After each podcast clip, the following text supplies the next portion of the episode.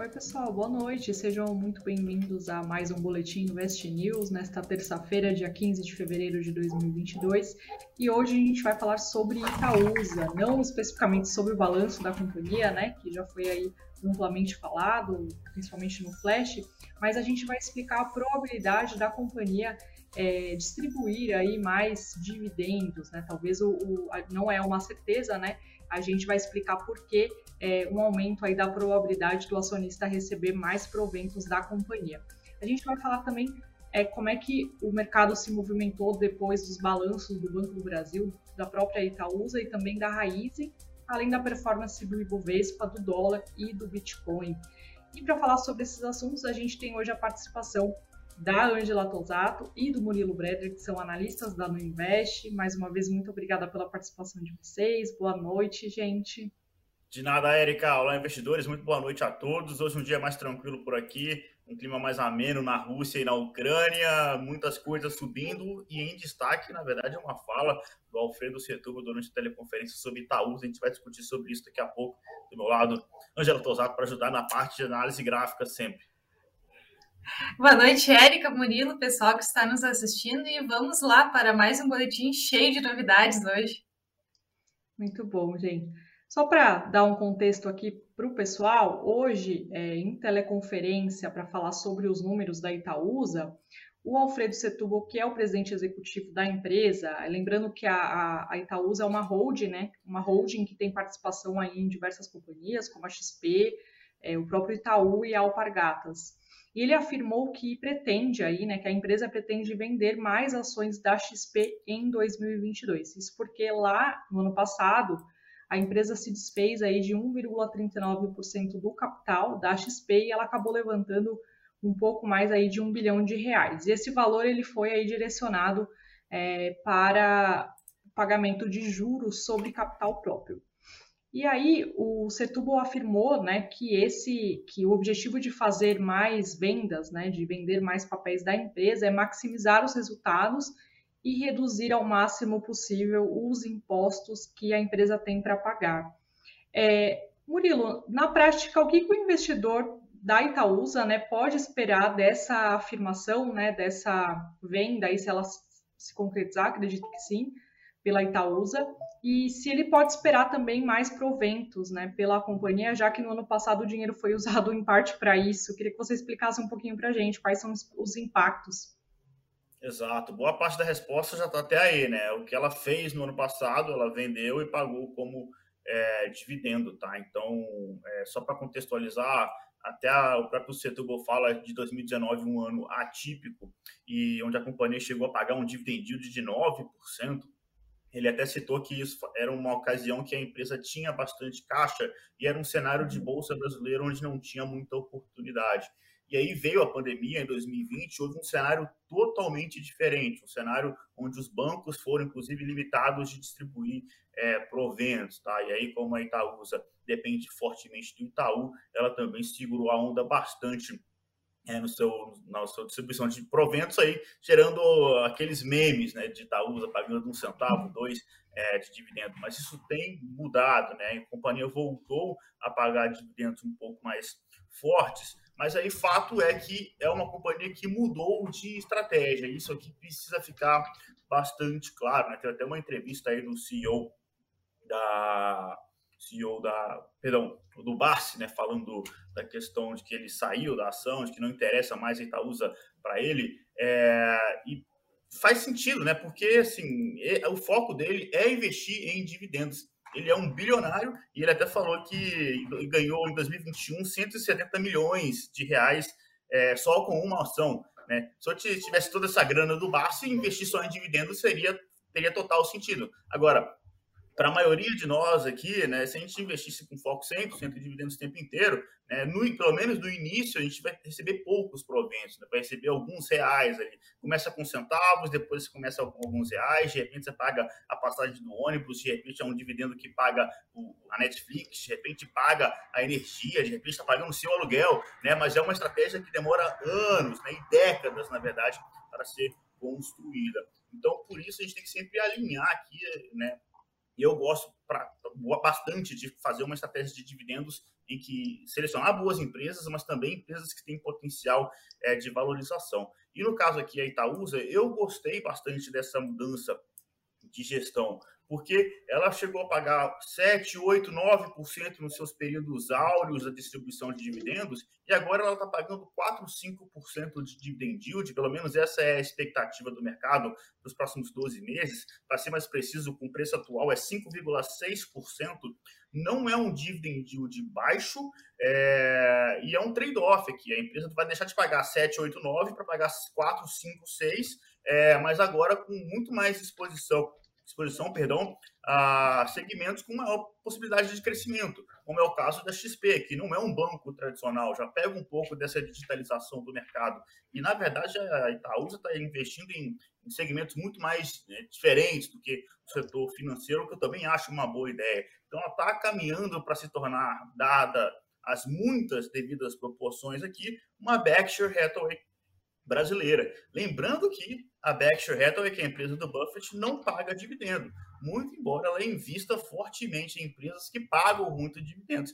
Então, tem essa questão, tá? Então, são é, são duas falas que repercutiram do Alfredo Setúbal durante a teleconferência. A questão de que ele deve continuar vendendo as ações da XP ao longo de 2022, e isso aí vai virar duas coisas: ou vai virar dividendo no bolso do investidor, ou ele vai aproveitar para investir em novas empresas. Ah, mas também lembrando que a empresa, por exemplo, vai entrar no follow-on da Alpargatas, que é uma de suas investidas, então precisa reforçar um pouco o caixa também. Então o investidor precisa ter um pouco de pé no chão com essa declaração, tá? Não é porque vai vender é, XP e vai cair dinheiro do céu, né? Um balde de dinheiro do céu, não é assim. A empresa precisa ajustar ali essa questão, já que vai entrar é, é, na, no follow-on da Alpargatas, tá? E, uh, e ele também falou de aumentar o pagamento de dividendos se tiver excesso de caixa no Itaú também. É né? uma outra declaração forte dele, uh, mas lembrando que ele também comentou que esse não é o caso hoje. O Itaú ele não tem excesso de capital, ele está usando para crescer é, nos próprios negócios, principalmente em, ligado ali a crédito, tá? Mas é algo para manter no radar. É, e aí é questão do investidor escolher, tá? Se você realmente quer muito dividendo, não liga tanto para crescimento de fato, aí Itaúsa mudou um pouco o perfil. Aí talvez é mais fácil você ir para os bancos tradicionais mesmo, né? Itaú, por exemplo, comprar puramente Itaú. Ou mesmo o Banco do Brasil, que saiu resultado forte aí recentemente, uma empresa que parece estar muito barata e paga dividendo bastante robusto. Então, é, não tem nem certo nem errado nessa história, né? O pessoal adora criar uma polêmica, uh, sobre Barços, Barsi versus mercado, versus analistas, mas não tem muito certo e errado aqui não. É só questão de perfis e estratégias diferentes. Legal, Murilo. Então, na verdade, sobre essa questão do excesso do, do, do, caixa do Itaú, aí é provável que não aconteça, né? Porque o banco tem outros objetivos aí com o dinheiro. Então, se a gente fosse responder essa pergunta da probabilidade disso acontecer, é uma opcionalidade, é o que eu gosto de chamar, é uma palavra melhor, tá? Assim, hoje uhum. é, é, a Itaúsa você já pode aguardar ali 4, 5, 5,5, até 6% de dividend yield, tá? Num cenário um pouco mais é, otimista. Essa venda da XP, ela vai reforçar o caixa, mas deve respingar um pouco ali de, de dividendo, na verdade, para ser mais preciso, juros sobre capital próprio. Uhum. Detalhe técnico, no final das contas é dinheiro no bolso do investidor de qualquer forma. Uhum. Mas o, o Itaú ali que é uma opcionalidade de fato, tá? Então, é isso. Legal. E, Angela, é, eu queria que você mostrasse para a gente em relação a, a, aos gráficos né, da empresa, até porque a gente sabe que a, a Itaúsa tem uma forte parcela aí, né, do banco, do próprio Banco Itaú. É, como é que eu queria ver se é possível, né, a gente comparar a sexta-feira lá quando foi divulgado o balanço, se ali o mercado, né, os investidores de Itaúsa já se movimentaram de alguma forma, enfim, se a gente pudesse ter um panorama aí desses dois papéis. Claro, Erika, vamos lá, vou compartilhar minha tela aqui com vocês para vocês conseguirem acompanhar mais fácil. Então vamos lá, né? Como tu comentou, né? O gráfico da Itaúsa e do Itaú, eles são bem parecidinhos, assim, claro, né? Que em preços diferentes. Mas o que que acontece? Então aqui a gente teve esse movimento de alta da, da Itaúsa bastante expressivo. E aqui na sexta, então, né, como veio o resultado Itaú muito bom, a Itaúsa também, ele já abriu aquele gap de alta, né, a gente já uh, ficou então acima dessa linha aqui que eu estou marcando aqui no gráfico, né, que era um ponto de resistência. Então, para pular toda essa faixa de preços, já abriu com esse enorme gap. Esse gap é esse uh, espaço vazio no gráfico, a gente não tem o desenho do candle. Então, aqui para Itaúsa, agora o que, que a gente tem? Referência nessa região entre 10,84 e 11,34, porque se a gente for olhar pelo gráfico semanal, fica um pouquinho mais claro aqui para a gente ver que foi essa regiãozinha aqui negociada lá em dezembro de 2020 e também aqui em junho de 2021. Aí a gente viu aqui Itaúsa chegando nos R$ 8,80 e agora está buscando de novo aquela região ali entre esses 10,80 e esses 11,34. E, né, ultrapassando essa região, o que, que a gente tem? O topo histórico aqui da Itaúsa nesses 12,50. Então, agora eu vou mostrar o gráfico aqui do Itaú, para vocês conseguirem analisar, que ele é bem parecido o gráfico, né? Porque né, a composição do Itaúsa é basicamente né, quase metade de Itaú. Então, aqui também no balanço da sexta já abriu com gap para romper região também de resistências, aqui de referências de setembro do ano passado, aqui de agosto, início de agosto. Só que aqui vai mais uma dica, então, né, para quem gosta de análise técnica. Gente, se vocês forem querer entrar no YouTube, né, no Itaú agora, ou no Itaús, ou em qualquer ação que tenha né, gaps, gente, aguardem pelo menos então essa média mais curta chegar próxima do preço, porque, tá, gente, se vier uma correção, essa correção pode vir aqui perto dessa média, e aí tu sofrer esse drawdown, né, que é essa volta, né, quando a gente compra e vem contra.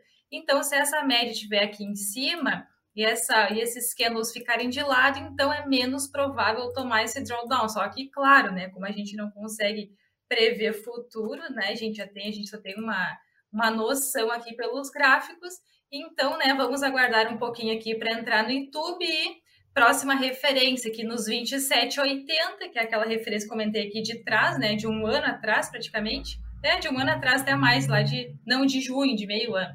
E o que mais depois topo histórico lá para a região dos 30. Então, os gráficos são bem parecidinhos. Né? E a gente viu esse movimento de bastante alta, bastante expressivo. Até acho que foi o Yu aqui que perguntou no chat sobre o IFNC. Então, eu vou colocar aqui bem rapidinho, só para a gente já responder a pergunta do Yu. Então, também, ó, gente, esse aqui é o gráfico setorial, né, dos bancos, do nosso financeiro. O que, que a gente vê aqui, ó, rompendo a região de pivô de alta, tá, gente? Então, ele é um pivô bem extenso e a projeção dele dá quase lá em cima nos 13 mil pontos. Então, sim, estamos entrando também nessa tendência de alta, até no gráfico setorial dos bancos. Então, um setor que a gente tem que prestar bastante atenção também agora. Muito bom, Angela. Mostrando esse gráfico, então tá meio caro, né? Entrar nos bancos agora, talvez, né? Esperar mais um pouco, até porque, uhum. no caso do Itaú, né? Tá bombando, divulgou o resultado agora super forte, bem melhor do que os outros bancos, é. né? Então, a gente for é, nessa é, lógica de esperar agora ficar aquele... na baixa, né? Exato, naquele alinhamento de médios, então temos que aguardar um pouquinho ainda. Bacana. Bom, e passando agora é, para o fechamento, né, para algumas notícias do mercado, aliás, falando da própria Itaúsa, a gente viu que a companhia ela terminou o dia, né, as ações aí da empresa terminaram um dia em alta de 1,24%, a cotadas aí a R$ 10,61. Lembrando que o lucro da empresa somou 4,185 bilhões de reais no quarto trimestre de 2021, o que representa um aumento de 53,2% em relação ao mesmo período do ano passado. Os números foram avaliados como, positivo, como positivos aí pelas casas de investimentos de uma maneira geral, mas é, a, as casas elas apontaram que já eram que os números já eram esperados por conta dos resultados previamente apresentados pelas companhias investidas pela Itaúsa. O lucro líquido da Itaúsa ele foi impulsionado especialmente pelo forte resultado do Banco Itaú, que representou 87% do lucro da Itaúsa no último trimestre aí de 2021. O Itaú Unibanco já havia anunciado na semana passada um aumento de 32,9% no lucro. Se a gente for comparar aí o, o período, é, o comparativo anual em relação ao quarto trimestre de 2020, e registrou 7,159 bilhões de reais acima das previsões aí dos analistas.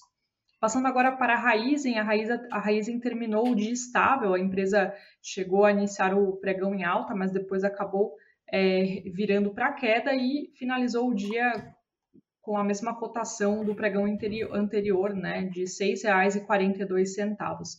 Recapitulando aqui, a companhia comunicou é, que registrou o lucro líquido de 1,42 bilhão de reais no terceiro trimestre do ano safra 2021-2022 encerrado em 31 de dezembro do ano passado. Lembrando aí que é diferente, né, das companhias que atuam com é, empresas ligadas à, à, safra, né, a análise trimestral é um pouco diferente. O montante é 248% maior se a gente for comparar aí com o mesmo intervalo do ano de 2020. A receita operacional líquida atingiu 55,389 bilhões de reais no período, uma alta de 49,5 49,6% em comparação ao mesmo período de 2020. O lucro é, operacional, o EBITDA, né, ajustado, ele bateu um recorde de 3,360 bilhões de reais, é um crescimento aí de 5,6% na comparação anual. O Banco do Brasil encerrou o dia em forte alta de 4,74% para R$ 35,13 aí a cotação da ação do BB. A companhia ela registrou lucro recorrente de 5,9 bilhões no quarto trimestre de 2021, um aumento de 60,5% em relação aí ao mesmo período de 2020, acima das expectativas do mercado que aguardava um montante de 4,81 bilhões de reais o Banco do Brasil informou que a rentabilidade sobre o patrimônio líquido atingiu 16,3% entre dezembro, entre outubro e dezembro, um aumento de 5,5 pontos percentuais na comparação anual. O banco fechou 2021 com uma carteira de crédito ampliada de 874,9 bilhões de reais, um crescimento de 7,4% em 12 meses o índice de inadimplência do bebê ficou acima, acima de 90 dias, ele ficou em 1,75%, 0,07 ponto percentual menor, se a gente for comparar com o trimestre anterior, e queda de 0,15 ponto na comparação anual. O BB também divulgou, divulgou o guidance, né, que são ah, os números aí projetados para o ano, e a previsão é que ele alcance um lucro ajustado de 23 bilhões a 26 bilhões em 2022, o que deve representar um ROI, que é o, um indicador né, usado pelos bancos aí, de cerca de 16 e 16,7% de crescimento anual, assumindo o meio do guidance, né? Se a gente for olhar a, a projeção, essa seria, esse seria o meio da projeção, e provavelmente o número vai ser apoiado aí pelo forte crescimento do, da carteira de crédito, margem financeira e o custo controlado do crédito. Passando agora para uma outra notícia, né, é agora que foi divulgada hoje pela SEC, que é a CVM norte-americana, o CEO e fundador da Tesla, o Elon Musk, ele doou cerca de 5,7 bilhões de dólares para a caridade em novembro do ano passado. De acordo com um documento da SEC, o Musk teria destinado mais de 5 milhões de ações da Tesla para ações de caridade. A SEC não especificou os destinatários, ou seja, quem recebeu né, a doação, que aconteceu entre os dias 19 e 20, 29 de novembro do ano passado. O ato de Musk aconteceu dias após a divulgação de um plano do de um plano do Plano Alimentar Mundial da ONU, que consistia em destinar aproximadamente 6 bilhões de dólares na luta contra a fome no mundo. Na época do, da doação, os papéis da Tesla eram cotados acima de mil dólares o papel, o que equivalia, equivaler, equivaleria, falhou aí, a cerca de 5,7 bilhões de dólares, se a gente for olhar aí com base na média do preço cotado mais alto e mais baixo na data da transação, segundo o cálculo feito pela Bloomberg. E agora sim, a gente vai para o fechamento específico do mercado, né? O dólar chegando aí à sua mínima em cinco meses, é o menor valor registrado pelo dólar em cinco meses, né? Fechou em queda de 0,74% aos R$ 5,18. Também apontamos aqui o Bitcoin, né? Por volta das 18 horas, o Bitcoin registrava uma alta de 0,5%, ele era negociado aí a 229.336 é, reais.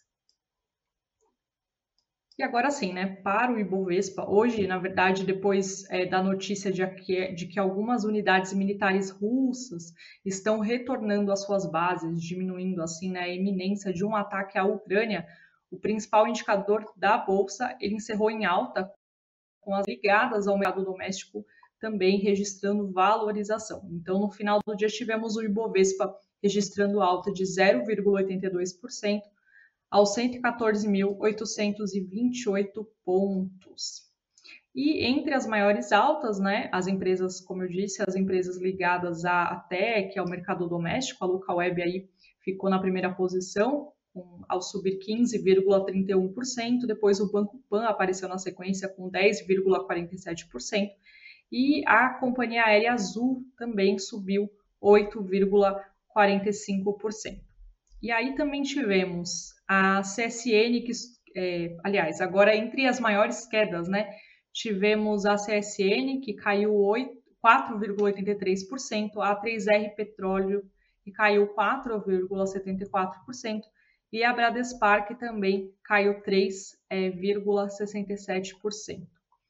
É, Bom, Ângela, a gente olhando aqui, né, os três que mais subiram, os três papéis, né, a gente tem a Azul, e quando a gente olha na variação aqui do ano, né, o papel vem subindo bem, 20% ao ano, né, olhando aqui, eu olhei aqui como fonte só para para sinalizar, eu olhei aqui o valor PRO, né, cada um acabou usando aí um, um, uma, uma metodologia, mas enfim, aqui pela análise, ele, é, o papel subiu 20% aí no ano.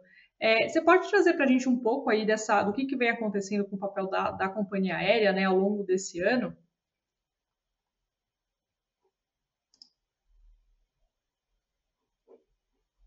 Acho que está no microfone, Ângela. Estão me escutando, gente? Agora sim. Agora sim. Agora sim, tá, desculpa. Obrigada, Murilo. Uh, então, assim, né, a gente viu a, a, Azul subindo bastante, que nem tu comentaste há pouco, né, Erika? Então, a gente teve uma figura gráfica aqui, que era uma possível reversão, né, reversão de baixa, né, uma figura, uma configuração mais altista, só que o que nós temos? A gente faz essa mesma projeção aqui para cima e né, dá mais ou menos aqui em torno desses 32,60, entre essas duas médias mais longas que eu tenho no gráfico, aqui da de 200 e a de 400.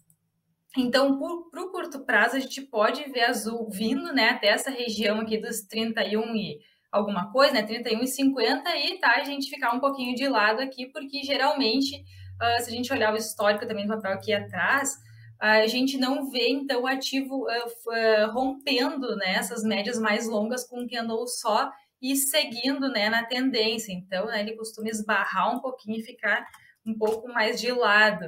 E para o gráfico semanal também, ó, Erika, negociando acima dessa média de 9, que é essa mais curtinha que eu tenho aqui no gráfico. Então, um movimento bem interessante, né? Ele pode estar apontando uma reversão só que também, né, para o longo prazo, a gente tem então até essa região desses 33,78 aqui, a gente tem como resistência. Após isso, a gente pode ver o ativo vindo, né, para essa região dos 49. Eu acho que é importante salientar que quando eu falo de resistências, é porque o papel está subindo, tá? A gente já está indo para uma projeção mais altista. E aí, quando eu falo de suportes, né, é, é no ponto que o papel pode parar, né? Então, ele pode encontrar um suporte ali e a partir daquele ponto, né, talvez uh, também, né, engatar uma alta, né, uma tendência mais altista. Mas agora, né, como a gente vê também o Ibov uh, subindo bastante, então está ajudando bastante esses papéis que têm peso também no nosso índice, Érica. Ah, muito bom, Angela, muito bom. É, bom, gente, eu não sei se o pessoal está falando muito, né, aqui na, no, no chat sobre Itaúsa, sobre VEG. Não sei se tem algum comentário que vocês querem é, fazer com base no que o pessoal está comentando. Tem sim. O pessoal está comentando e estamos respondendo, mas tem uma pergunta que eu fiquei devendo, falei que ia responder agora no final, que é do Gil Costa, falando que é, Itaúsa não deslancha, que está sempre em banho-maria.